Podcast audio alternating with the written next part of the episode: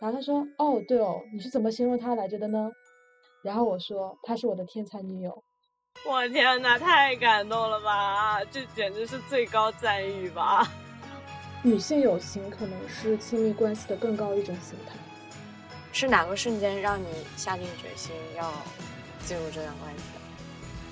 你谈恋爱这件事情，其实对我进入到关系是有催化作用。之前看了波伏娃的自传，他其实那部自传里面就是很多在讲人的自我是如何不断的被他者所塑造。并且与他者产生连结的。这个全书的最后一句是说：“人无法孤独的成为他自己。”我们俩都是很命的人，对自己也很命，对这个世界也很命，对别人也很命，总有一种抽离感啊。然后我好像在观察我自己，我好像在观察对方。可是我觉得爱情就是不理性的呀，你要理性的话就没法谈了，好吗？百元一二之前写的一部剧里面有部台词：“恋爱变成了生活，生活变成了喜悦。”啊，你怎么百元百元信手拈来？嗨，大家好，欢迎来到余生介假期的第九期节目，我是主播早见海亚咪。这期节目是一个圣诞特辑，我想和我的女友若冰，也是北海怪兽的主播若饼，一起聊一下爱情这个主题。啊，Merry Christmas，Merry Christmas，Merry Christmas。所以你觉得是你圣诞节的时候会在做什么？我也不知道，还没有打算呢。你呢？我也没有打算。但是你应该是跟约会某些人一起，对啊。date，对头，对头，那你肯定应该也是 date 吧？我也是 date。我觉得对于 外国人来说，这个 Christmas 的节日还蛮重要的，就是我觉得会比中国人更那个一点。对，就可能他们过春节吧。嗯嗯，不过谁知道一个月之后会怎么样呢？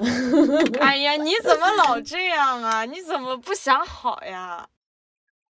嗯。我说一个月之后有可能会更好啊，对吧？啊，那这可能不是 date 了，那是什么？是 K 空开空，你一个月之后就开空啊？那你，那你，你不是说想点好的吗？那我就 K 空不一定是好事啊。啊，也是哦。嗯，那这个可能是想的更坏了。哎，你最近怎么样？我最近挺开心的，天天在谈恋爱。我刚刚才 能见就见啊。你说的好悲怆啊！啊，其实之前我还会有点收着，但是刚开始我会有一点有意的，就是怎么说呢？我觉得我有意的会放慢脚步，因为就是不想要幸福消失的太快，就是不想要让那些快乐在很短的时间内发生，想要拉长一点。因为你怕太快发生了，它就会很快结束吗？嗯，对我有有点害怕，就是那种很快那个激情消失就趋于平淡了。所以你要让激情慢慢的发生，这样它可以慢慢的消退，你还有个心理准备是吗？嗯，就好像会觉得能把它战线拉的长一点，有这种感觉。但我后来后来发现，就这个事情不是从时间去定义的。对，是的。嗯，就是可能你把它拉长了之后，它还是在某一个节点会消失，就那个节点是没有变，所以在那之前频率多久其实是无所谓的。对对对对，是的，是的。我现在抱着一种就是，既然我们俩有时间，就就把每一天都过得不要有遗憾。就是我现在做事情的一个准绳，不做这件事情我会不会遗憾？如果我不做会遗憾的话，那我就要去做。然后很多大部分时候的答案都是会遗憾，所以要去做，然后最后就做了。你真的活得跟得了什么绝症一样，所以要把每一天过成最后的一天。对对啊对啊，就像我之前跟你说的那样。那我们现在先开始三个快问快答。快问快答，嘿嘿。所以你先开始嘛，你先开始。第一个问题很普通哦。OK，最近谈恋爱的时候最开心的一件事情是什么？嗯，最开心的一件事情啊，就我刚刚脑子里第一个想到就是，我觉得看着他的哎呀，脸就很开心。太甜了吧！然后你非要我讲一件事儿，那真的讲不出来，就是一件很具体的事儿就讲不出来。这，但是我讲的这也很没事没事，我觉得这就是爱情，嗯，这就是爱情，就很平常、很稀疏嗯平常的一件事情。然后我的我的问题是，就因为你之前跟我聊到的时候，你还是有点犹豫的，就是说你要不要谈这段恋爱还有点犹豫的。嗯然后我想问的第一个问题就是，是什么，是哪个瞬间让你下定决心要进入这段关系的？呃，其实它不是一个瞬间，是由两个嗯瞬间组成的。第一个瞬间是那天晚上我们一起去那个新华路的发布嗯。会的时候，然后我很想跟我的朋友就是嗯外迁在一嗯。起，散会之后，但是呃，嗯。他不是也在嘛，所以不太好弄。我我就跟外迁聊得很开心，外迁说你的小哥嗯。哥在那边，有一点意思是嗯。说我冷落了他嘛，我就过去跟他讲说，嗯。要不我们走吧。虽然我很想留下来，但是我还是跟嗯。他讲说我们走吧。嗯，但他看出了我其实是更想跟朋友在一起的嗯那种想法，他体体察到了，所以就说我嗯走，我先走吧。嗯然后他就走了。他走了的时候，因为我给他买的那本杂志还在凳子上，所以我就冲出去、嗯去追他，类似于。然后那一天是上海大降嗯温的一个晚上，就不知道为什么那一天上海突然突然从很热很热的夏天的尾巴，突然跳过了秋天，进到了冬天里面去，所以温度就好冷好冷啊！外面还在下雨，就跨过了很多泥潭，因为那边在修路，我就叫他的名字，然后他就停下来，我就过去把杂志给他，然后我就抱了抱他，就感觉那个时候觉得好暖和，因为嗯外面太冷了，所以那个时候觉得好嗯温暖。是你主动抱他的。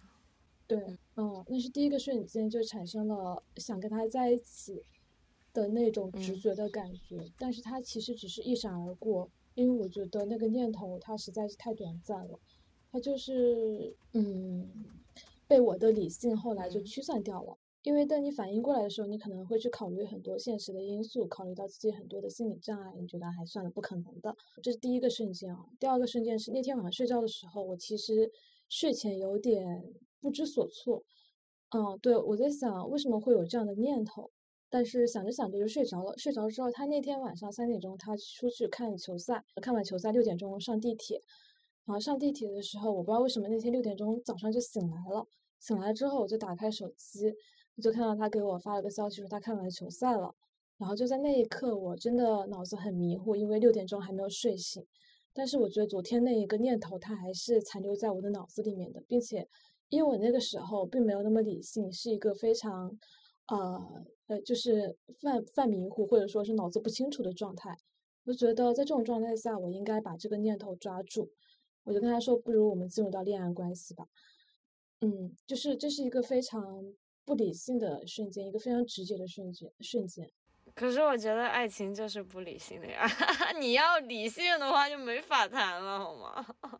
但但是我觉得有时候我们都太理性了，所以很难进入到一段关系。是啊，所以你在就是你们俩真正确定关系是你提的，那在这之前他有没有提过呀？有啊，就是我们可能在 date 的状态，我问他想要什么，他说想要的是一段关系，但那个时候我完全没有任何的嗯那样的想法。所以可能他比你早一点提了，但是你那个时候，你好像有一点他那个时候不嗯算，他那时候不算提吧，那个时候只是嗯我问了，嗯所以他嗯才回来。其实对他来说，回答这个问题，或者说提出这个事情，可能也比较早，只嗯是我想在那个时候去确认一下他的想法是什么。那你说我们进入恋爱关系，他当时怎么回答？他没听懂，啊？他不知道是什么意思。这里这里听众都都不知道这个背景啊，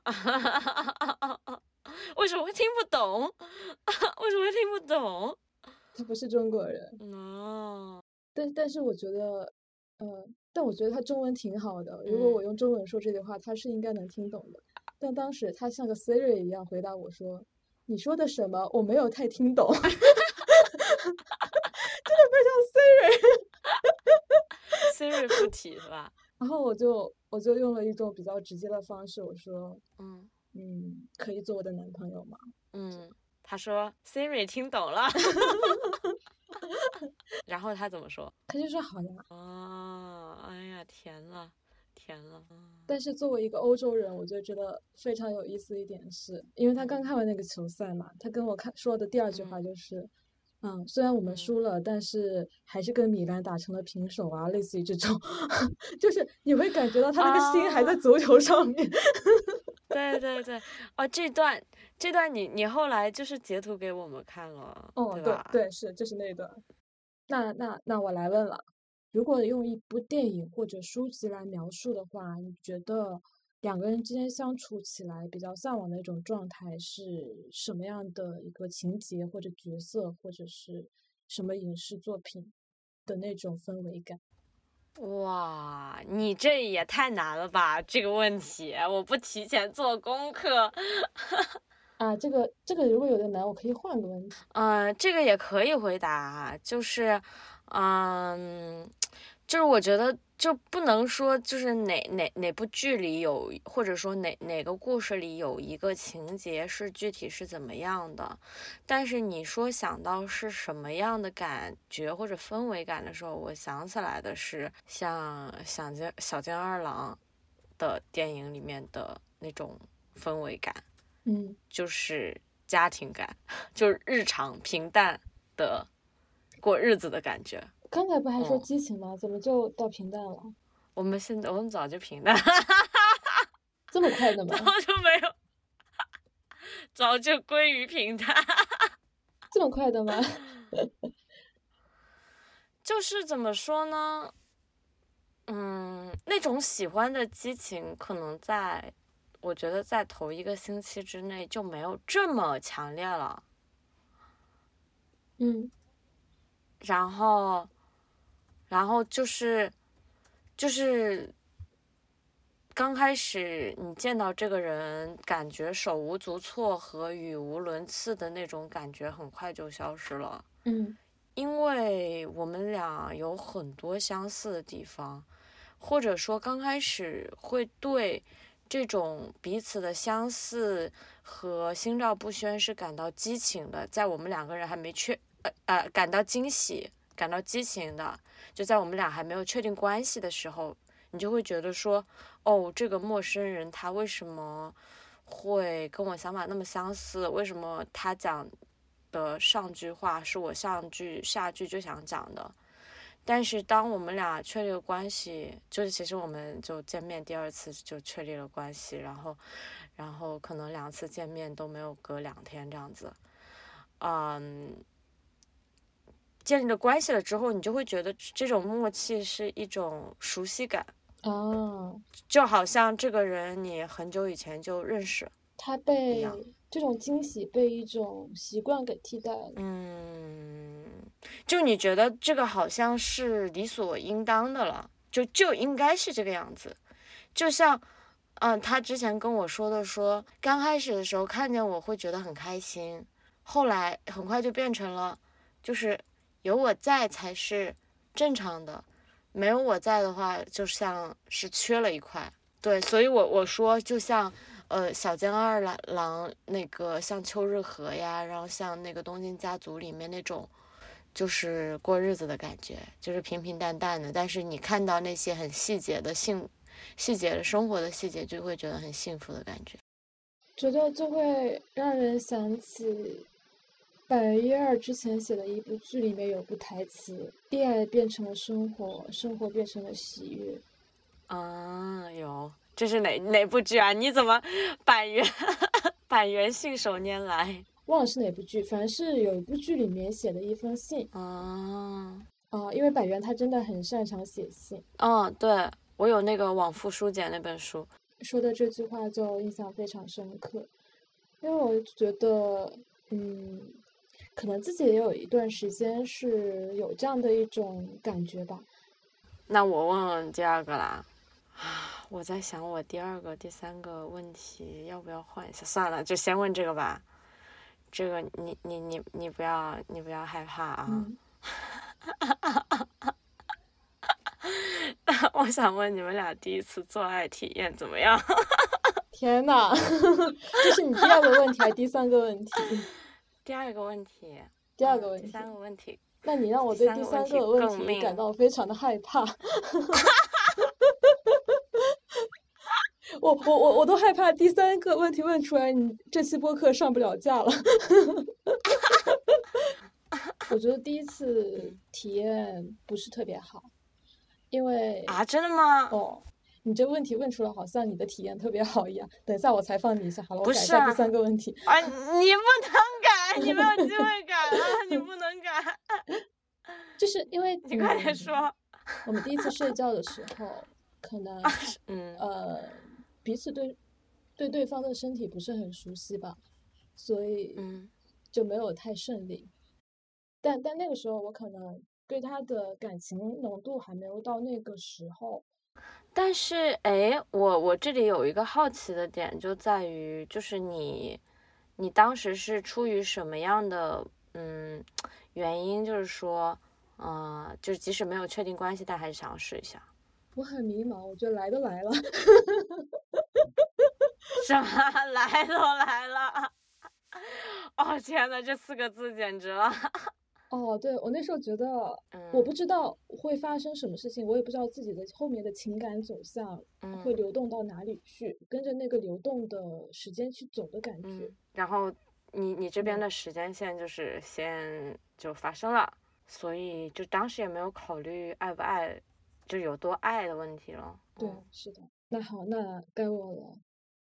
嗯，第三个问题是想问一下罗宾，因为你说你之前其实谈过恋爱，就我记得你跟我讲过一个事情，就是你说好像从来没有谈过那种非常刻骨铭心的恋爱，或者是很喜欢的恋爱，大部分都是别人喜欢你，你接受了这样。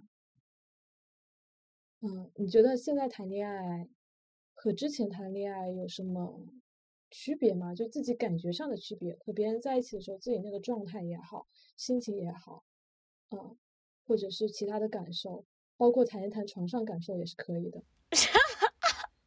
笑死了！你是这把两个问题合二为一了？不是，我觉得这感受是分为很多层面的，心理层面也有，物理层面也有，就是它是一个。嗯，它是一个总体的感受。当然，你可以谈你自己想谈的部分。我觉得就是我，我觉得我稍微有点好感的人，嗯，还是有一点相似性的啊。就是我不太喜欢和我相的人。呃，怎么说呢？就是我这个圈子里的人。然后我现在对 精英阶，所谓精英阶层吧，因为我学校比较好嘛，然后我现在还在念书嘛，然后我身我又在商学院嘛，然后我身边的这些人，就我接触平时打交道这些人，其实我是都不太喜欢的，然后我自己其实也知道我自己是不太融入这个环境的。这里给听众补充一下背景，就是若冰现在是在清华的商学院读书，所以他身边的一些人就是非常。可能比较 typical 的商学院精英吧。对对对。结束。嗯，继续。嗯，嗯，然后包括在本科的时候，我那个时候还是一个比较不自信和迷惘的状态，呃，所以我那个时候我接受过的一些感情都是。我这个圈子里人，然后别人喜欢我，然后我可能觉得人家条件还不错，然后就跟人家在一起了。然后我可能稍微有一点 crush 喜欢的感情的人，反而都是和我呃背景相差比较大的，然后很客观的一个因素，比如说他的学校是呃跟我的差距比较大的，然后他的。嗯，好像就只是这个而已。就我从来都没有觉得说，呃，别人学校没有我读的好，就跟我在智力水平或知识水平上有很大的差异啊。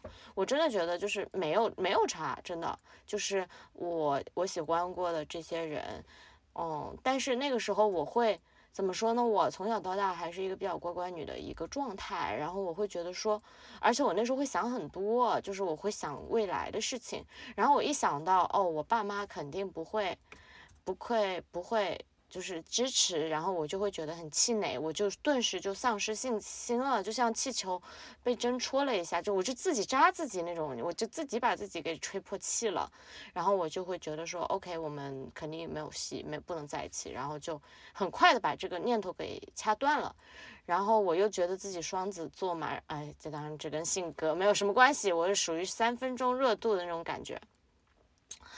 啊，就很怕，哎，我只是一时头疼脑热，然后就喜欢了，就可能过几天就不喜欢了，然后好像那个时候还真的有点这样子的感觉哈。然后，嗯，这一次的话，我确实是，啊，我觉得这个 timing 可能比较重要，就是我人生经历了一些比较大的转变，然后我现在已经可以有比较高的自信，说。啊，fuck off 我的爸妈，哦，就 fuck off 的别的那些未来什么的事情，然后我就觉得，哦靠，老子就是想要，嗯，就爱了，怎么样？对，就我跟你像你跟你说的，就是好像说，啊，这边有一个有一个有一口有有有一个悬崖，你跳不跳就跳，就是纵身一跃的感觉，然后，嗯。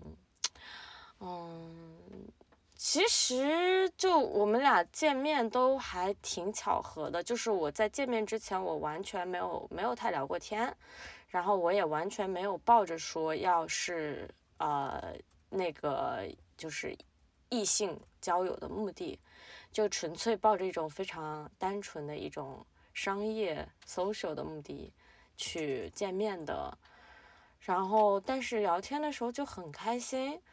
然后我现在还觉得很感恩的一件事情，是因为我们第一次见面的契机是录播课，然后声音把我们俩第一次见面的那个状态给录下来了，以至于我，对我前段时间就像二十三号我们俩见面一个月，然后我们把那天当做纪念日了，然后我把那天晚上我把这个节目剪出来。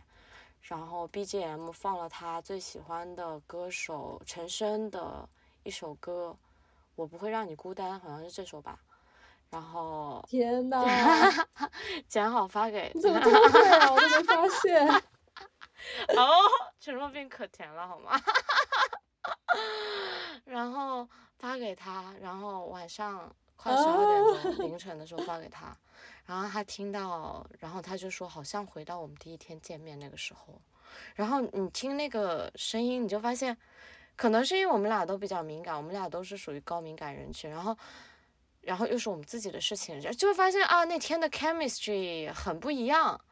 就是我不知道别人听的时候会不会有什么异样的感受，但是我们俩听的时候就会，就会发现，嗯，笑声和平时的。我录我我自己会感觉我跟我平时录节目的状态不一样，他有些话他就是很很很，在我现我在我现在听来会感觉有点暧昧了，就是哎，你你讲这样的话你会很奇怪，就是你在播客当中讲这样的话你好奇怪啊。他大概录到一半的时候，就是我们那期聊的是台湾的话题。台湾文学的话题，因为他是读文学的博士，然后他就讲讲，他说，呃，我有一个，我有一个，我有一个故事，很想跟你分享，就是他这个你特别着重，然后他就说，呃，因为因为我不知道该在节目里称呼你什么，是你是有艺名还是还是叫什么？然后我就说哦，你随便叫啊，就是随便叫我真名都可以。然后他就说，他就重复了一遍，说我有一个，就是我很想把这件事情跟，就停顿了一下，说若冰分享这样子。然后我当时，我当时听着，我就会觉得心里咯噔一下，就是在想，嗯，为什么要这样强调呢？但是就是因为他接着讲下去了，我再回去听的时候，我就会觉得这里好像有一点奇怪。然后他再回去听的时候，他再次听的时候，他会说，说那个时候他已经感觉到他好像就是很想这么说，但是不知道为什么想要这么说。回去听的时候就会发现我们那期节目里就笑的有点过了，就是两个人的两个人之间气流的流动有点不太正常，但是呃，我我自己会觉得有点感恩吧，就好像有声音把它记录下来了，所以所以你找我录这个播客的时候，我就觉得很好，你知道吗？就说你你说要把当下的这种激情给记录下来，哦。哎，我觉得这样就很好啊，就相当于你跟他当事人有一个彼此的记录，然后和我一个呃世外人，也不是世外人吧，就。第三者，跟我一个第三者又有一个记录，嗯，变得比较完整，对对对对，也比较有趣，对对对，嗯，对，对，呃，那你的问题是什么来着？我都忘了。啊，我我我的问题是什么来着？纵身一跃。哦，我的问题是你觉得你现在谈恋爱和之前和那个商学院精英谈的恋爱有什么太不一样了？文学男和商和商学精英男，呃，商业精英男。就 是就是奋不顾身的爱情，不顾身就不用脑。有一天我们我有一天晚上我们哭的比较厉害，是因为我跟他，就我其实第三次见面的时候，我就跟他讲了我在申请出国的事情。然后这个事情对我们两个来说都还是一个挺现实的挑战，因为意味着未来的分别。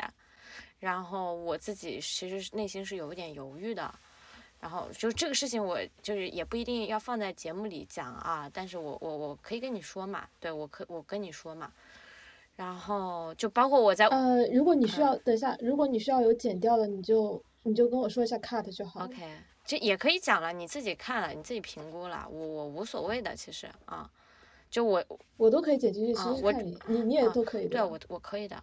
就这个问题，我不是在微信上跟你说过嘛？我就是，然后那天晚上就讲到这个事情，然后两个人都有点不太开心，因为我们发现我们在用理性去沟通了，就是一旦这个事情用理性去沟通之后，它就变得就变得很难，就变得解不开，就变得。像一团毛线球，越卷越乱。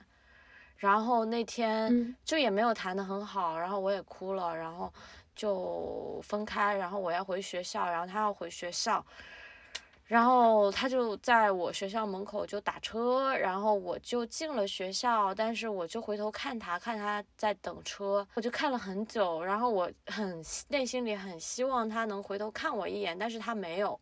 然后。因为学校现在查比较严嘛，就是都需要去刷卡刷码进去嘛。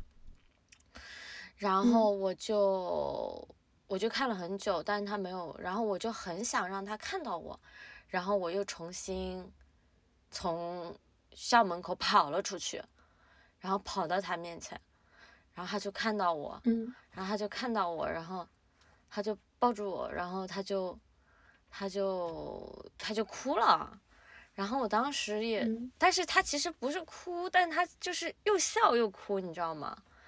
就是，好抓马呀！就又笑又哭，然后他可能就是，我可能看着他一个人孤孤单单要回去的样子，又很不开心的样子，我就有点心疼。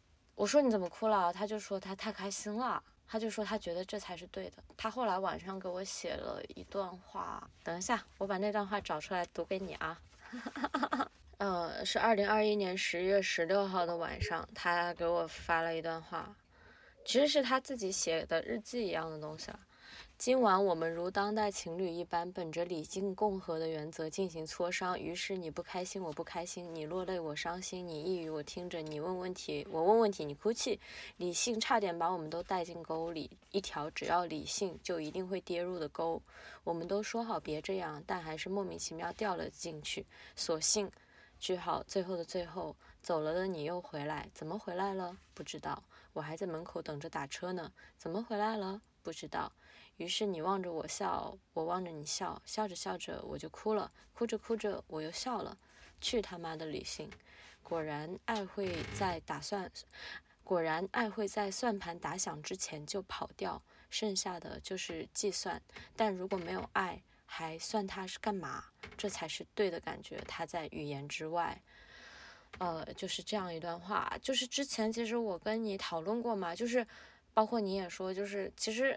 用理性的角度去思考的话，因为我们都知道，我们其我们俩其实都是很理性的人，都是太过理性的人。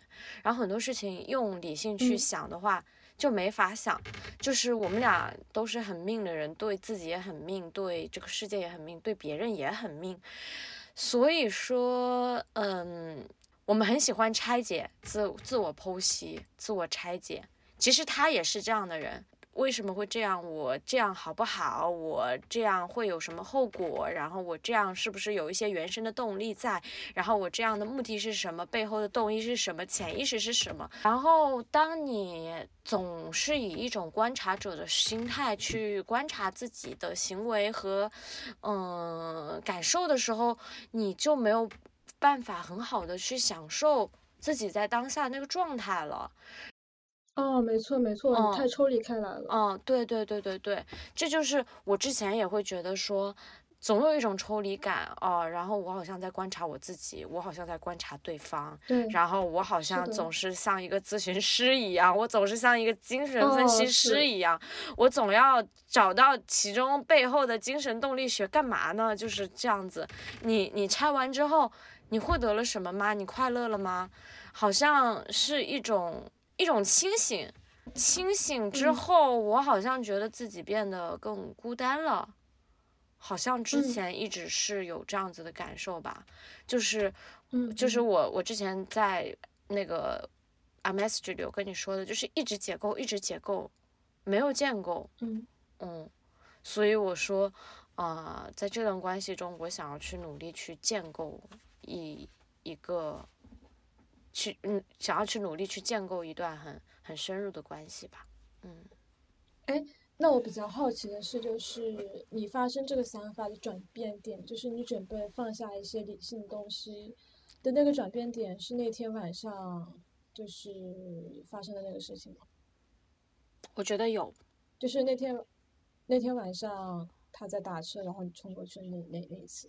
我觉得那天晚上有一定的关系，然后再加上是我们每天，呃，我觉得是他帮我打开了，就是我有很多，真的吗？嗯嗯嗯，他帮我打开了很多，我有很多犹豫，我有很多不确定，是他帮我打开了。他怎么帮你打开的？就比如说，嗯，有一天晚上我去给朋友过生日，生日过完了，嗯然后嗯十一点钟回到学校，我就说我想见他，他就说那就见吧，他就说我们去唱歌吧。然后那天我就打了个车去他学校附近的一个 KTV，那天我们唱了个通宵，这是我人生中第一次唱通宵，真的是精疲力天竭。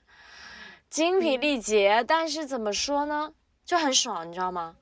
就是嗯就是唱到后来，就是很很累了，然后我们俩就坐在那个沙发上聊天，躺在他的怀抱里，然后我就说，我这样是我我们这样是不是太随心所欲了？然后他说，你有什么随心所欲的？他说，你长这二十四年，你什么时候随心所欲的活过啊？然后当时我的内心就很很酸楚，当时我很想很想哭，就是没有人对我说过这样子的话，但是我太渴望听嗯。到这样子的话了，我太渴嗯。望有一个人跟我说，陈若冰，你没有必要这样子苛刻的对待自己，这么紧绷的活着。其实嗯。我知道自己这一点，我可能需要一个理由去打破，就是我渴望打破，然后我很没有安全感，我怕我打破之后我就什么都不剩下了，我就变成了一个残破的人。但我好像觉得，我不是好像觉得，我很确信他好，他成为了我的那个理由，他成为了我的那个支撑，他成为了我那个让我觉得安全和完整的那个部分。我觉得好好啊。呀，我好想哭啊！你知道吗？因为，因为真的很神奇，真的很神奇。我跟他见面，第一次见面，而且就是那之前我们都没有聊过天，你知道吗？就我跟他第一次见面是在地坛公园东门一家叫做“我与地坛”的咖啡厅，然后我们在那个咖啡厅见面，然后买了咖啡，然后一杯呃金汤力美式，一杯干姜水美式，然后走出那个地坛，北京的秋天那天阳光下午很好，然后。还有银杏的银杏树，金黄银杏树铺成的这个北京内城马路，还没有聊到十分钟吧，他就说，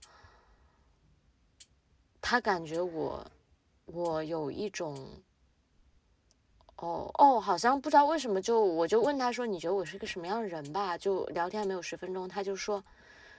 我觉得你有一种内在的紧张感，然后我当时就觉得很吃惊，就是，就感觉这个人还没有开始聊天，他为什么能够看到我好像最内核的那个部分？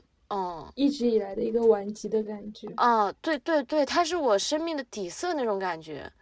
就是一般人第一次见到我都会觉得我是一个哦很开朗很活泼，呃很可爱，嗯。的的那个样子，但为什么他他第一次见面还没有开始真正的深入的聊天，就会看到我很生命底色的部分，所以我当时就会觉得很吃惊，所以我觉得这个可能真的是个巧合吧，啊，嗯。嗯。嗯，但但是你刚才分享那个唱通宵的故事的时候，哦哦哦，我就突然想到了一个事情，就是这样的随心所欲的恋爱和这种肆无忌惮的通宵，是不是只能发生在学生时代的爱情里面？因为你知道，就是之前，呃，你也看过《花束般恋爱》吗？对，嗯，他其实是。嗯，就是有个人也说，他说看了花束之后，他觉得因为一起错过末班车、地铁而相遇的爱情故事，是不是只能发生在东京或者二十岁？嗯，然后底下就有个人回复说，国内大概率是会在错过末班车、地铁的时候遇到带字节工牌的测试工程师，然后被成功内推成为短视频审核。就他就突然变味了，就意思是什么？就好像花火大会在日剧里的以那种语境，它其实是一个呃青春躁动、爱情、休学，呃休学旅行，类似于这样的一个意境，就充满着一些荷尔蒙和美好的情愫在里面。嗯，但在中国其实没有烟火大会这样的词语，它更多的是烟花。但这样的一个烟花的同样一个东西，它在中国语境下更像是过年。比如说像春节的时候要放炮，然后像初七的时候要迎财神，还是初五来着？不知道。所以就是，对，所以所以就是会觉得有一些东西好像是特定发生在某一个场合、某一个阶段，嗯，就像是一个你在做化学实验一样，你把很多东西放在一个烧杯里面，然后有合适的温度。有合适的一个什么什么样的一个容器，它才会发生化学反应一样。嗯，嗯，嗯，就我个人感觉啊，就是你非要在烧杯里爆炸是一种自我束缚，或者说，啊，你要把自己装到一个社会规范的那个套里去，就是谁在强迫你呢？就是。谁在说 三十岁就不能怎么样呢？就是不是不是不是这个事情要具象的看。就比如说你那个通宵唱歌的事情，我一旦十一点钟的时候，我想到明天早上还要上班，还要开一坨的会，还要对接一坨的人，你就不可能会跟男朋友说我我去你那边吧，或者说我们见面吧。嗯，就是因为昨天正好发生这样的事情，我躺在床上说我想你了，然后他说那我来你家。正好那个时候十一点，我说不，我困了，我要睡觉。就这个事情发生在我身上是这个样子的，因为我今天还有一天的工作，嗯，然后我必须呃，就是我我不太可能通宵完之后还来公司上一天的班，嗯，按我这个体质我是扛不住的，嗯嗯，哦，我我说的是这个意思，当然心态上我也是很想他过来，嗯嗯，一起度过一个晚上，但是。可能因为我想着明天要上班，有这样的心理的门槛和这样的一个规则在，我就必须得嗯嗯，我明白。嗯，我觉得这个具体来讲，那学生肯定是有有一点优势在，对，就是是个身份。去轰轰烈烈爱上，但是很多时候客观的一些，比如说你细微到这一些很浪漫的剧情上面，我感觉好像只能发生在学生时代。嗯，我我不这么认为啊，嗯，可能是因为我我不觉得我非要我非要做什么样的工作，就是，嗯，或者说就具体上来讲，就即使我在字节工作，我也可以休假，然后。那字节可能真的就有一点，就比如说我在互联网大厂公司工作，可能真的有一点。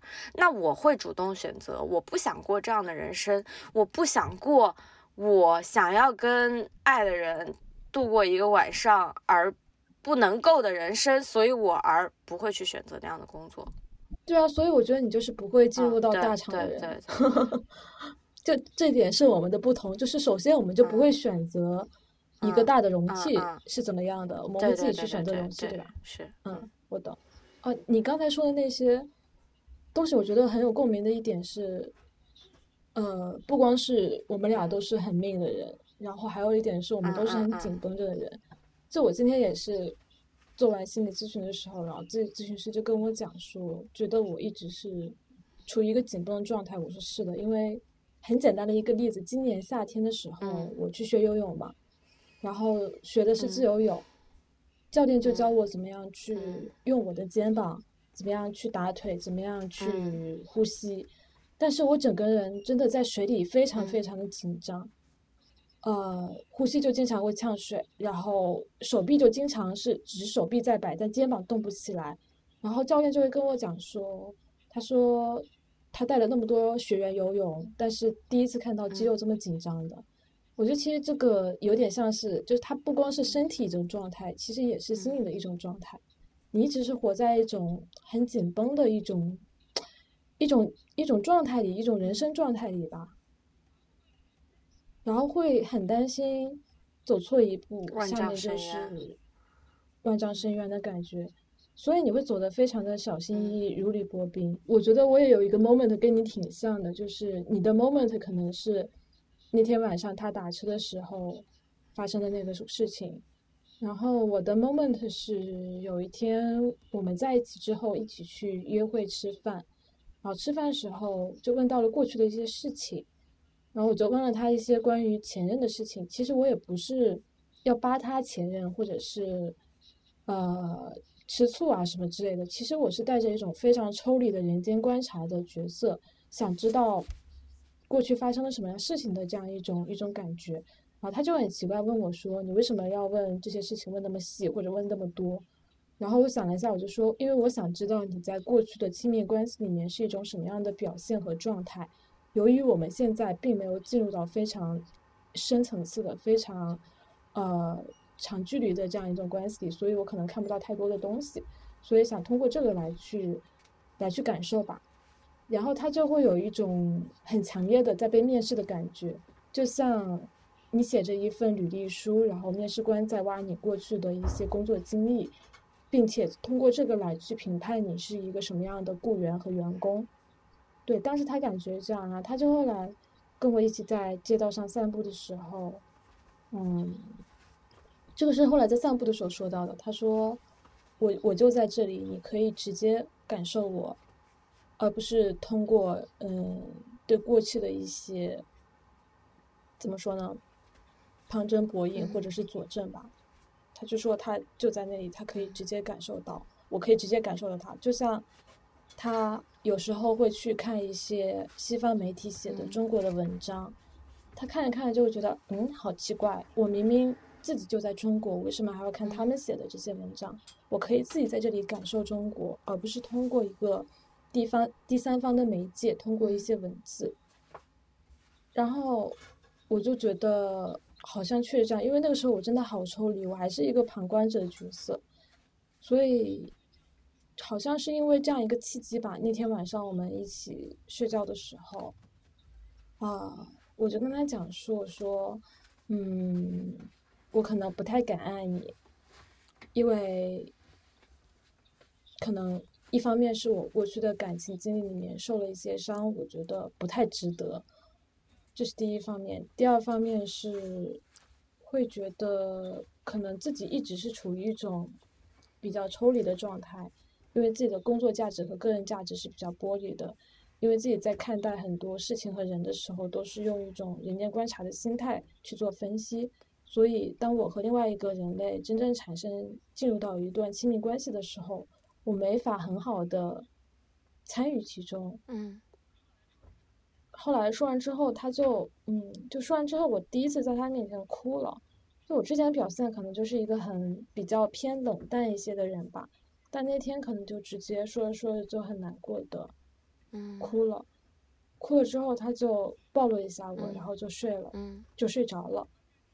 嗯，然后第二天醒来，我还跟什么事儿都没嗯没发生一样，但但他就会嗯，他后来就在那个 Telegram 上跟我说跟我说，他说我们该怎么办？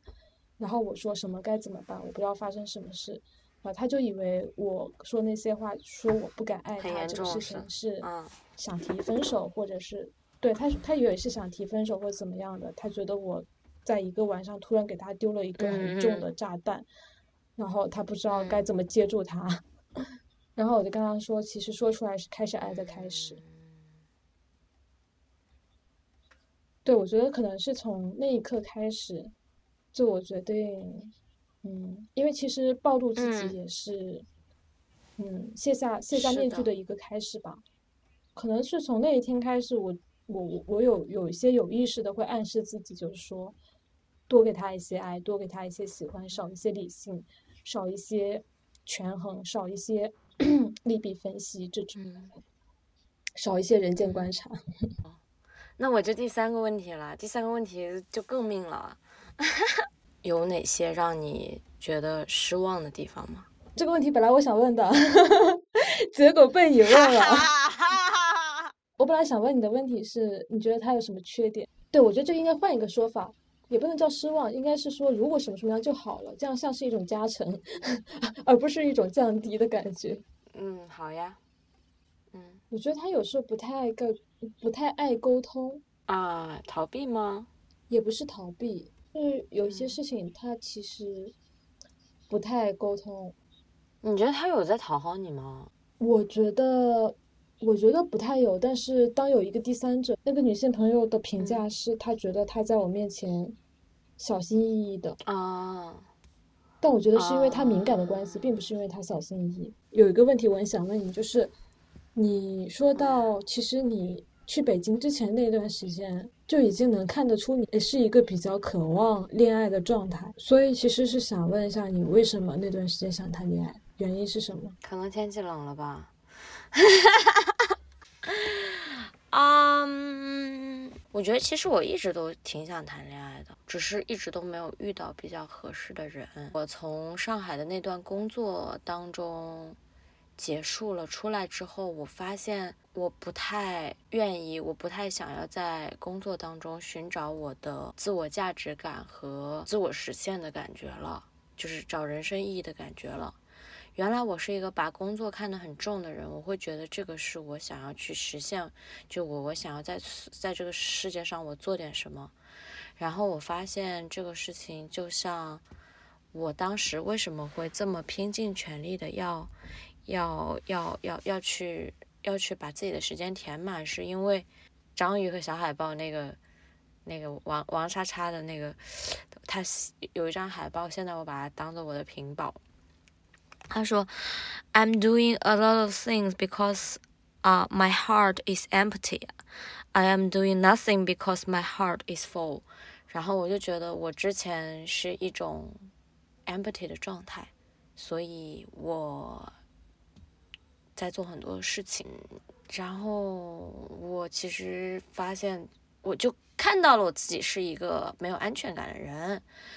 然后我不知道怎么去爱自己，然后，呃，可能企图给予别人很多东西，然后来证明自己值得存在，然后自己像是强撑着一副躯壳，就像一个老鼠一直在一个那个那个轮轮轮子旋转的那个轮子里面爬的那种感觉。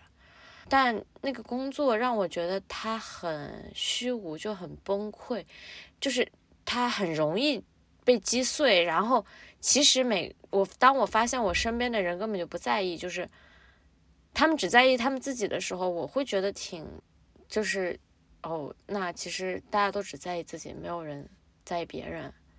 然后那我为什么把这些事情看得这么重呢？然后我就会觉得，哦，自己在生命当中就什么都不剩下了。然后，当我对工作的幻想击碎之后、溃碎之后、溃败之后，我想想，我生命当中最珍贵、我最珍惜、我最可以依靠的，还是我那些很亲密的关系，包括我的家人、我很好的朋友、我的姐姐、我的爸爸妈妈。那我还能在。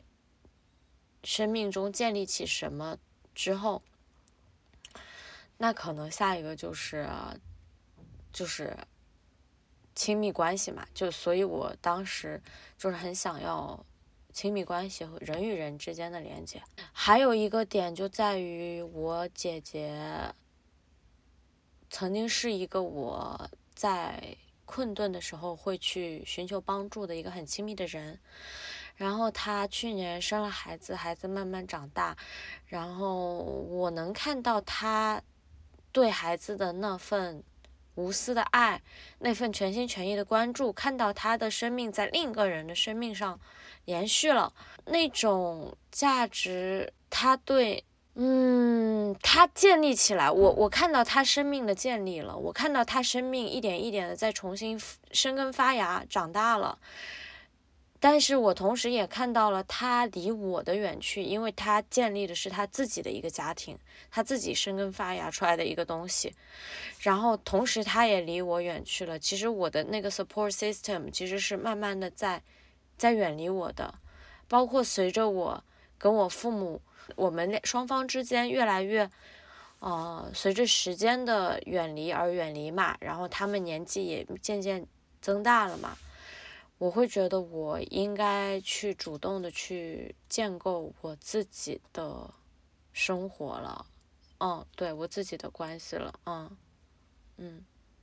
你刚刚说到那一点的时候，我就突然，嗯，想到了罗翔说的一句话，就他说我们真正能够影响的人很少，大多数人只是收获片刻的感动罢了。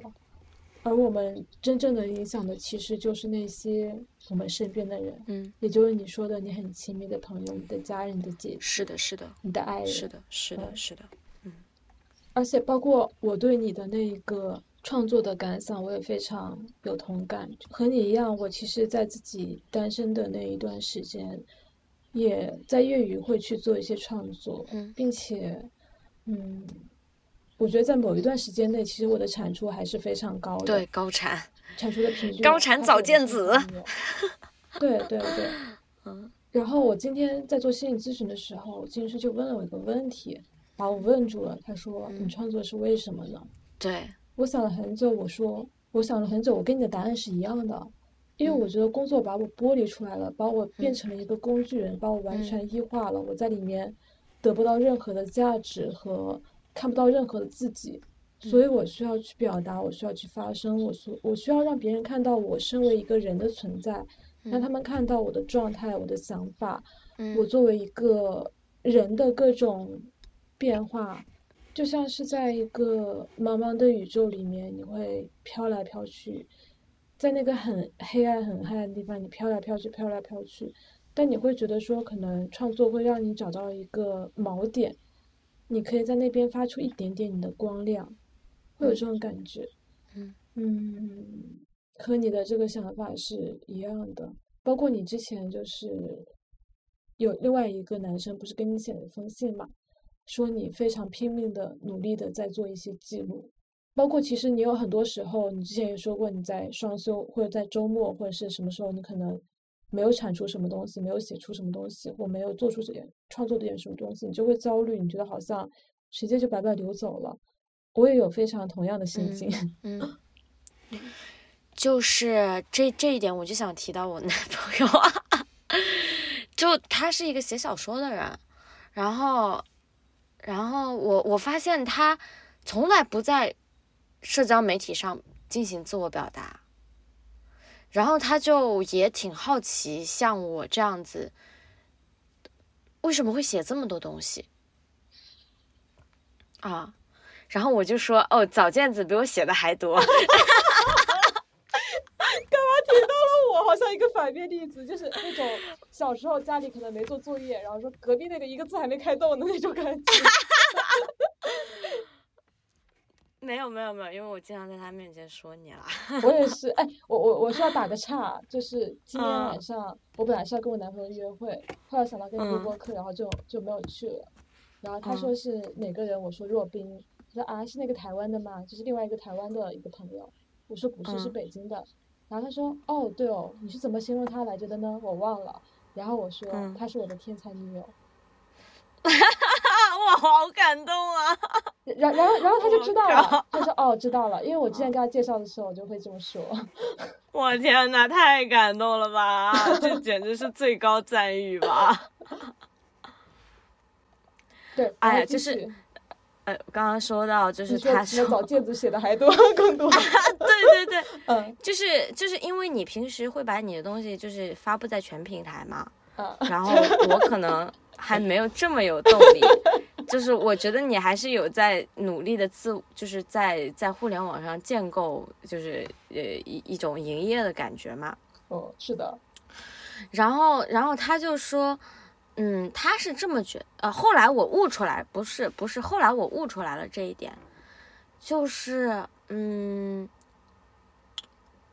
至少他是这样，他不太有需要别人看到自己的那个需求。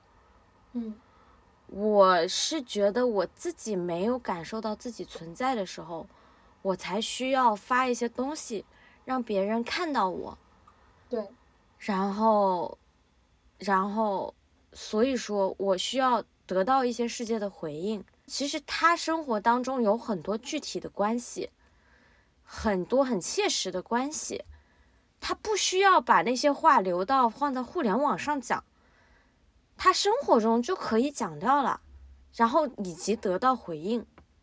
所以，这是一方面。另一方面，他不需要从互联网上得到一些就是共鸣来。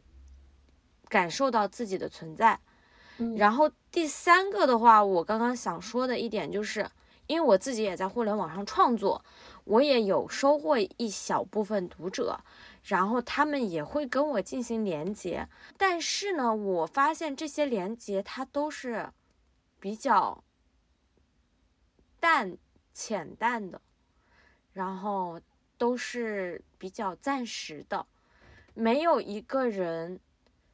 或者说，即使有一个人，比如说在你五年前他看到你一篇文章，然后五年后他说：“哦，你写的这个文章真好，我想起了我的一个什么事情。”然后你们有缘，再再再机缘巧合一点，你们有缘在线下见了一次面，那又怎么样呢？他会给你人生带来多大的改变呢？他会成为你生命中很重要的一个人吗？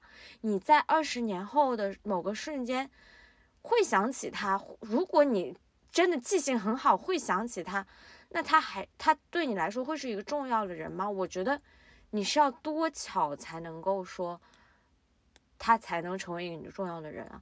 所以我觉得，嗯，不是说这网上的表达没有意义，或者说不重要。就是我现在把它看作是我自己一个学习的过程，或者是我自己在思考的一个过程，但我可能我一直都不希求我通过这种方式去建立联系和寻求共鸣，包括我在我上一封 newsletter 里写到，我听那个翻转电台第六十三期的翻店问答吧，他讲到说我们在读啊。文学作品，呃，在看电影，在读文学作品，在跟人聊天的时候产生的那种共鸣感，其实是很短暂、很随机、很偶然的。它不是一个，它不是一个会 regularly 发生的事情，它不是一个必然发生的事情，它非常高度偶然化，它非常非常就是哎，这个词我不知道怎么翻译，就 contingent contingent，就是它是偶然的，它是。呃，需要某种情境、某种某种心境、某种 timing、某种天时地利人和，所以它发生的几率是很小的，呃，甚至是不产生什么影响和不带来某种深远的一些建构的，所以说。它甚至不意味着什么，它有时候很多时候只是我们自己对自我的一种投射。就因为比如说你看到某句话，你觉得哦靠，说到我心坎里了。但是那个人他说那句话的那个 context，他说那句话的上下文，他说那句话的心境，和你可能是天壤地地别的。因为我们都知道语语言它的能力有多匮乏，它被歪曲的空间有多大。所以说，我们那个时候得到的共鸣，其实还是我们自己想要自己去啊去自怜的一种一种状态吧。至少我自己感觉，我自己有时候会是那个状态。就比如说，我在某某本什么陈嘉映的书里的读到了某句话，可能他想说的那个刚好，嗯，被我那个时候所读到了，我好像。在当下的那个心境中产生了某种，正好呼应到了我的某个瞬间的某种心境，但他真的有帮助我的生活变得更好吗？我很坦诚的承认说，很多时候他没有，他可能当下那个共鸣没有办法让我的生活有很多行动上实质性的改变，呃，当然它可能有潜移默化的后果吧，但是我好像觉得，呃。有一些更更深远的东西，更深刻的东西，它是在具体的生活的影响当中发生作用的，而不是那个瞬间的共鸣给我的生活产生了多大的影响，而是生活中很多具体发生的事情给我产生了更大的影响吧。就像你呃读一本书的作用，好像都没有你爱一个人，你生活中某某件事情来的刻骨铭心。好像确实是很多时候你在，呃，比如说你写出一些文字，别人觉得产生了共鸣，他其实是在和这个文字产生共鸣，不，并不是你，因为可能你传达出来的东西和他接受的东西已经是两个东西了，所以他更多是对于文字投射，而不是和你之间的连接。是的，你没法通过文字和一个人产生真正的连接。是的，刚才你说的那个真的还挺对的，就是。包括今天咨询师问我为什么要创作的时候，就会觉得好像是自己没有感觉到自己存在的时候，才会去拼命创造一些东西出来。啊，就是很没有安全感，或者说没有什么自信吧。嗯，就是缺乏，缺比较缺这一点。就我之前很喜欢，很喜欢，很喜欢抓落叶这本小说，然后它里面就是写，就是说人被造出来。就是心里就是缺一块的，然后所以说才会一直的在追求，想要想要往这个心填填东西，一直努力的找啊找啊找，就是往心里填东西。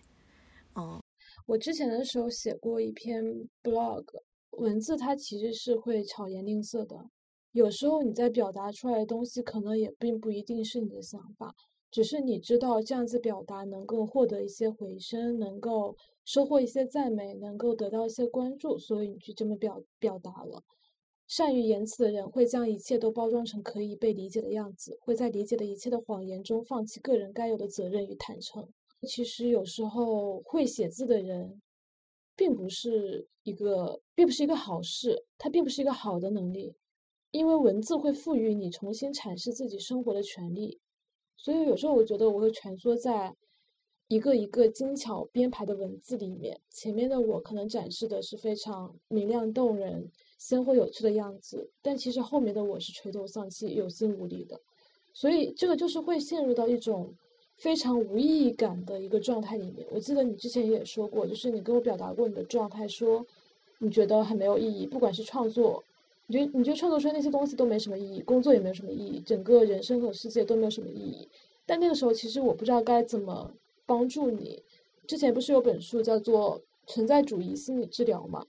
它里面其实讲过一段话，说不管是什么带来了无意义感，治疗的答案就是参与，全身心参与生活，不仅可以消除宇宙观点带来的无意义感，还可以提高个体以某种和谐的方式完成生活的可能性。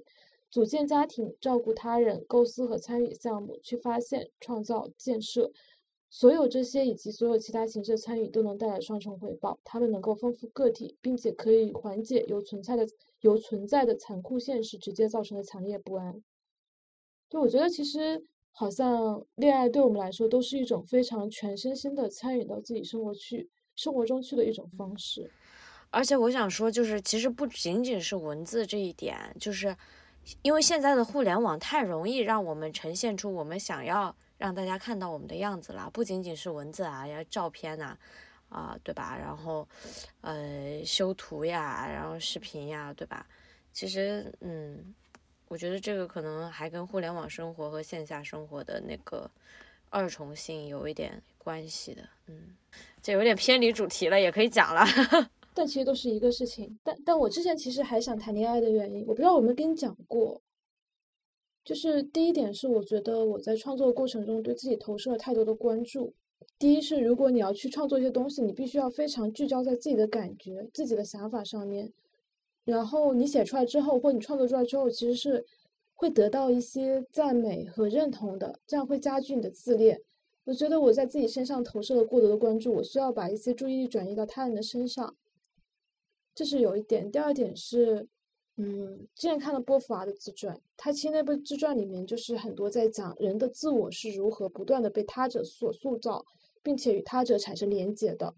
他的那个全书的最后一句是说，人无法孤独的成为他自己。所以其实也是想要通过和他人构建一段关系的方式，去发现自己，去探索世界，去有一个这样的他者的存在吧。其实还有一个东西我可以跟你聊一下的，就是你谈恋爱这件事情，其实对我进入到关系是有催化作用的。啊，阿里嘎多！你，哎，你不觉得你不觉得时间很近吗？啊，对呀。就是你你谈恋爱没多久之后我就谈恋爱了，当然也不是也不全是因为你啊，但是我觉得是有一点点的催化作用的。啊啊。对，就是你记不记得当时的时候，你跟我讲说你谈恋爱了？嗯。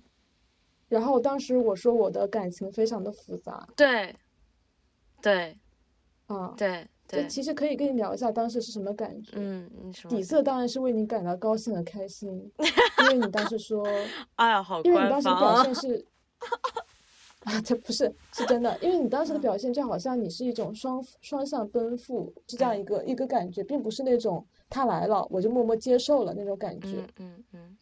所以我其实还是开心和高兴的，嗯，但是那个时候还有一种很微妙的心态，嗯，就是我正好那时候是在看剧，看到我的天才女友的第二部，就正好看到莱农她在那不勒斯的一个广场上和。她的男朋友跟她一起在接吻，嗯，在她接吻的时候，她的眼神很空洞，嗯，然后旁白是我拿什么跟穿婚纱的她比较呢？我想改变。然后等莉拉回来的时候，告诉她，我也不再是处女了。你做什么，我也做什么。你不能丢下我一个人。嗯，会有一种我和你，就是会有我们经历了很多东西，就是人生中一些一些很很很很很相似的阶段。你会觉得对，但突然你就冲到前面去了，我有一种被丢下的焦虑和恐惧。啊，我不是要丢下你的。但但它没有那么强烈，嗯，但它会有一种怅然若失的感觉，它其实是比较轻的一种状态，倒是没有那么严重了。我明白，描述的会比较重，明白，明白的，就有点不知所措的感觉。嗯，呃，我记得其实之前我跟你聊过一个问题，就是我们还有一个共同好友，他在今年夏天结束的时候，立秋的那个晚上，我们一起在中山公园散步，嗯，他就问我说，很好奇你和若冰之间会有那不勒斯四部曲，就是。我的天才女友那两个女生之间的那种友谊嘛，就是既是相互扶持的，又是有那么一点点的竞争关系的存在。嗯，我当时说没有，因为我觉得确实好像那个时候是没有的。但是在你谈恋爱那个时候，嗯，我第一次有这种感觉。第二个感觉是有些不不可思议，甚至有些嫉妒，小小的嫉妒。我觉得这嗯是一点比较偏黑暗层面的，就像嗯嗯，我的天才女友的第一部里面，莉拉会把莱农的那个布娃娃丢掉一样。嗯就是你记得我们其实你在谈恋爱的时候，就前一周吧，两周之前，一周之前，嗯你嗯来上海，嗯对吧？嗯然后我们和万千一起在愚园路上的小家里面嗯喝酒，然后我们那时候夜谈其实是聊到一个问题，聊到了爱情的前兆，聊到嗯相处过程中一些信号的发射和接收，嗯然后那个时候其实我和万千是聊的比较好的，因为有一些奇奇怪怪的东西会经历的更多一些，或者对男女之间或者女女之间 会更敏锐一些吧。嗯。那我记得当时你是，对对对对，当时你是一个非常傻的状态，白纸，不不不，倒不是傻了，白痴的状态，白痴的状态。对，然后你还说你是一个差生，你回去要开小灶，要补课什么之类的。啊啊，对对对对对对嗯。然后那天晚上，其实我我会觉得说，我们三个信誓旦旦的，呃，或者说非常坚定的下了一个结论，嗯。觉得爱情嗯。应该是要怎么怎么怎么样的。我们甚至还把那个嗯群名改成了语言信号塔。这个就是我们嗯一起，相当于是那天晚上，呃，嗯定出来的一个结论，或者是一个一个一个一个共识吧。但突然你嗯就在一两周之后，用一种非常规的方式打破了这一个共识，就是你让我们看到说，即使你不发射信号，不去接收信号，不去学习这些东西，不去感受，嗯，男女之间的那种关系之间的那种微妙的把控，你不用去权衡，也不用去观察，也不用去学会，但爱情它就是会冲到你面前来，你把一切的那些经验全都给冲破了。嗯。对你用一种非常灿烂的方式把它给冲破了，这让我很嫉妒，哎，不是很嫉妒，略微嫉妒。嗯，哦，没嗯。关系啊，没关系啊，嗯，你懂这种感觉吗？我明白你的意思，我明白你的意思。我靠，有种差生突然考了全校第一名的感觉。而且他不是 通过常规方式，他可能是什，么走后门的。不是不是不是是神笔马良，就他突然拿哦到了一支笔，然后这支笔上面是有魔法的，他只要写出的答案，他全是正确的，然后他就突然拿了一百分考到了全身全全班第一。但你说那支笔可能就是突然降落在他的桌子面前的，也不是他去努力争取到的，也不是他通过过去二十多年的经验学习到的，也不是因为他有什么特质嗯。被上天选中的。这个事情就是因嗯。为他毫无章法，因为他是如此的突嗯。然，没有任何的理由，所以会让人嫉妒。嗯。所以现在啊、呃我其实一直很想跟你聊这一点，就是我为什么当时会有那种很复嗯。杂的感觉，然哦后当时你没跟我说哎，嗯我不知道该怎么表达，我其实一直没回你微信，因因为那个时候你说嗯。我跟你说了复杂之后，你的心情也感觉变得复杂起来了，你其实很在乎我的感受什么的，但其实我那个时候不知道嗯。该怎么去，我都没有捋清我的我的感觉是什么，不知道该怎么说，所以就一直放在那边也没怎么说。但我觉得还是想跟你聊聊这个事情，因为觉得这种层次很丰富的感觉是很奇妙的一件事情。哎，我我还觉得挺有趣的，就是因为嗯，就我原来觉得爱情这个事情在你的生命当中它不是很重要，嗯就包括他曾经在我的生命当中也不重要。然后当这个人的出现，就让我看到了很多打破陈规的可能性，也确实打破了很多陈规。然后我听到你这么讲的时候，会有一点惊讶，就是你会因为这件可能不太重要的事情而在意。其实构建一段关系，对我们来说是一件重要的事情吗？你现在的观点有改变吗？就因为你那天跟跟他说，就是你说爱情这个东西在你身后，在你人生中排到比较后面位置，他感到有点伤心这件事。就我之前是很理性的跟他讲说，爱情在我是在我生活里的排名是很靠后的。其实是这样的，我决定把它往前嗯提，所以现在是有并不是我。想通了，它自动排到前面去了。我觉得还是这就是非常存在主义的一种嗯观点，明白。你是有主观能动性的，你是可以决定你自己的生活的。所以我觉得我是可以主动把它往前提，嗯把它放在更前面一些的位置。嗯，你知道我当时为什么觉得我比较在意你的看法吗？因为你怕我把你写进去，然后到处发，每个平台营销号发一下。我有这么我有这么偶像包袱吗？我请开玩笑问的。就是我觉得我很坦诚的讲，我觉得我对你的感情有一点复杂，就是我觉得里面有一点，有一点，有一点担心在于你会不会觉得我跟另一个人走近了，会跟你有所疏远，我有担心这个事情，就他有一种竞争关系在，就是你们俩都对我是很重要的人，就是你们俩，你们俩会不会介意彼此存在？就有种这样的感觉，你知道吗？啊，我知道。其实我觉得我们之间也构建了一种亲密关系。就亲密关系，它的形态不一定是，是的不一，定是初相识爱情。是。的，是的，是的，对，我之前其实，对，它不一定是异性之间，嗯，那因为我们一起旅行的时候，不是录了一期播客，我到现在还没剪出来嘛。然后其实嗯我，你听了吗？请问你有剪吗？对对对对对，我就放在那儿一直没有剪，笑起。死！但是我前几天就是在你们决定录这期播客的时候，我想还是要把它剪出来，然后我就给它起名嘛，我就想题目：女性友情可能是亲密关系的更高一种形态。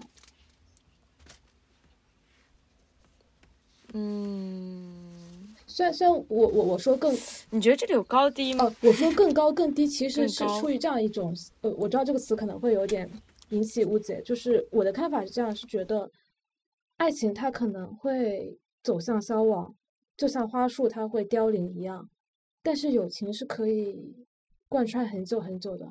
我觉得这可能不一定。我觉得我个人观点啊，就是爱情也可以走向很久很久，友情也可以凋亡。是这样说没错，但是因为爱情它是有契约的一种关系在，并且它是由于荷尔蒙而产生的。比如说，如果你男朋友真的长得巨丑，你会因为他的精神喜欢他吗？对，那你觉得你的女朋友长得巨丑，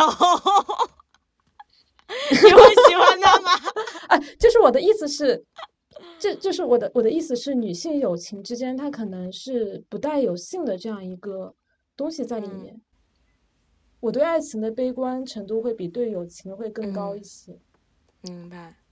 我就在想说，如果有一天我们对彼此不再有性吸引了，我们能靠这个精神吸引走多远呢？或者说，有没有可能，因为爱情之间是需要有精神的吸引和性的吸引这两个成分在里面的？嗯那有一天我们如果不再存在性吸引力了，但是还存在精神吸引，是不是他会在其他的女人身上去寻找他的一个，呃，去解决他的一些性需求？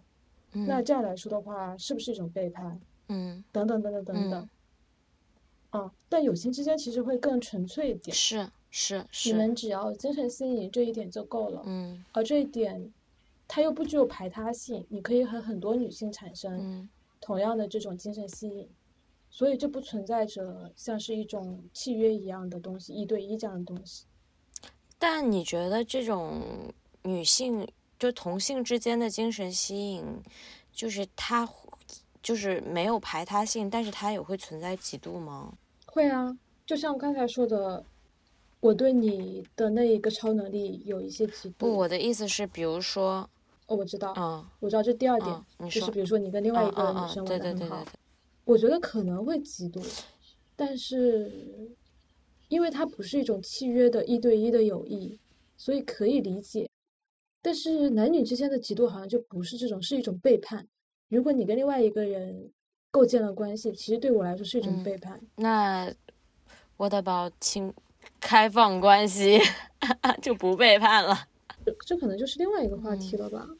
你觉得你能接受是开放式关系吗？呃，就是如果不必走到那一步的话，最好就不要吧。嗯嗯，我觉得可能是需要有一些，嗯，有一些契机吧。比如说他出国了，然后嗯，就是有一些嗯。两个人处于不同的哦，非常环境里面客观的因素，嗯，但是我个人、嗯我自己能很直接的承认，就是我会对友情会有嫉妒感的，就是啊、比如说我很喜欢的这个女生，就是说你好了，你跟其他女生玩的很好的话，我会我会伤心的，啊、但是你从来没跟我讲过这一点。哦，真的吗？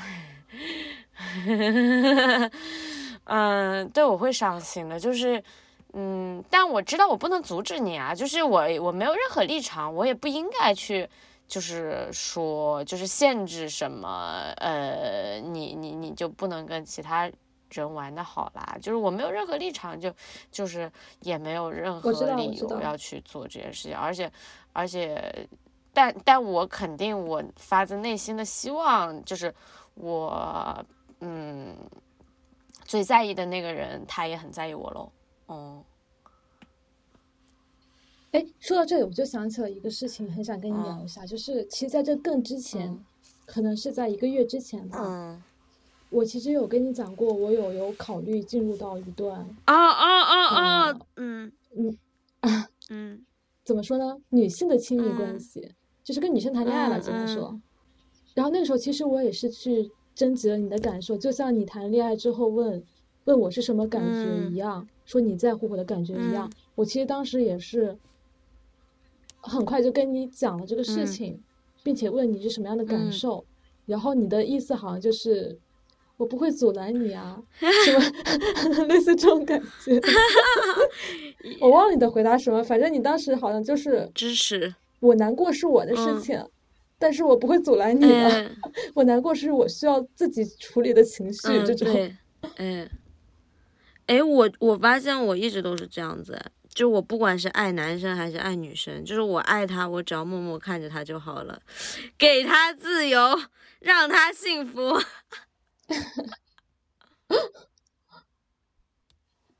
但但但是你从来没有跟我传达过你可能会嫉妒的这一个点，我所以我今天知道我还蛮嗯惊讶的。我会呀、我有点不好意思说的，我有点不好意思说的。嗯 我知道，也是在前段时嗯间吧，在 Instagram 上一直有关注一个摄影博主，然后那摄影博主是台湾人，嗯他很喜欢在这 Story 里面去设置一些恋爱信嗯箱，去回答一些嗯问题。你投了？然后有一次他回答了一个问题，我觉得还蛮，怎么说呢？我忘了那个问题和答案具体什么，我只知道他说了一句话，就嗯他说，呃，也许没有人是爱无能的，只是爱的方嗯式不同。嗯我不知道你有没有听过那首歌《My Little Airport》那首《Love Disabled》。在一个高速发展的社会里面，我们很难去获得一些真诚的爱情，只能获得一些快餐式的爱情。嗯，就像我之前有个朋友，他他说他说在大城市里面，快乐唾手可得，但是真心难觅。好像这些东西也会让人很难去再去相信会有爱情的存在，或者说，即使相信爱情存在，也不相信会发生在自己身上。但我觉得，就像嗯，一开始我也会觉得自己可能很难再去爱上一个人，但后来发现这些事情是你自己能够决定的，他在你的生活中排名的重要程度，你都可以自己去把握，你可以自己去掌控。你的爱的无能和有能，其实都是你自己决定的。是，就是你付出多少就得到多少的感觉。或者说你决定去爱和你固守在自己的等待被爱不愿意对 对啊，所以说说爱无能，那是自己无能吗？唉，是你让自嗯己无能，但你可以让自己嗯爱有能，这个就非常 存在呃主义是吧？对，存在主义是的，哇塞，今晚是一个存在主义哲学讨论研讨会，存在主义爱情存在主义。爱情讨题目出来了。我提纲其实还想聊一下恋爱脑，因为之前你在你的 newsletter 里面也提到过恋爱脑这个事情，包括其实该如何去谈恋爱这一点。比如说，我的第四、第五点是在单身的黄金时代，我们该如何去恋爱？还有就是谁还没有过恋爱脑呢？啊，现在我也是个恋爱脑啦。你也是个恋爱嗯脑的，我也是，我我努力，我我努力让自己变得恋爱脑当中，ing。恋爱 I A 对，没错，是这么唱的吗？不是，走调，好离谱。我我我唱歌特别不太行，所以我没法有那种很偶像性的剧情，就是晚上十一点钟跟男朋友打个电话说我们去唱歌，然后唱到凌晨，呃，唱到通宵。我可能唱十分钟，他的耳朵就他耳朵就不行了。哦，不行，我要做一个 ending，我们先把那 ending 做好。我我我我我想把那次我们的旅行做 ending。你还记得我们六月份的时候一起去离职旅行吗？是的，去了平潭岛。我们到了一片海滩里面去，海滩假装的人很少，大晚上。然后我们就我知道你要说什么了，背对着背写下一个。各自对自己三十岁的一个未来的期待，用五个字。我们当时就拿着海滩上捡来的两根小树枝，背对着背，在洒满月光的海滩上面写下了五个字。若冰写的是缓慢而坚定，早见写的是勇敢有所爱。就希望呃，大家听到这些的时候，既缓慢而坚定。又有感又有所爱，鼓掌！耶耶耶耶！我最喜欢的圣诞节，圣诞快乐！正好一个月，我们这次录的时候正好一个月。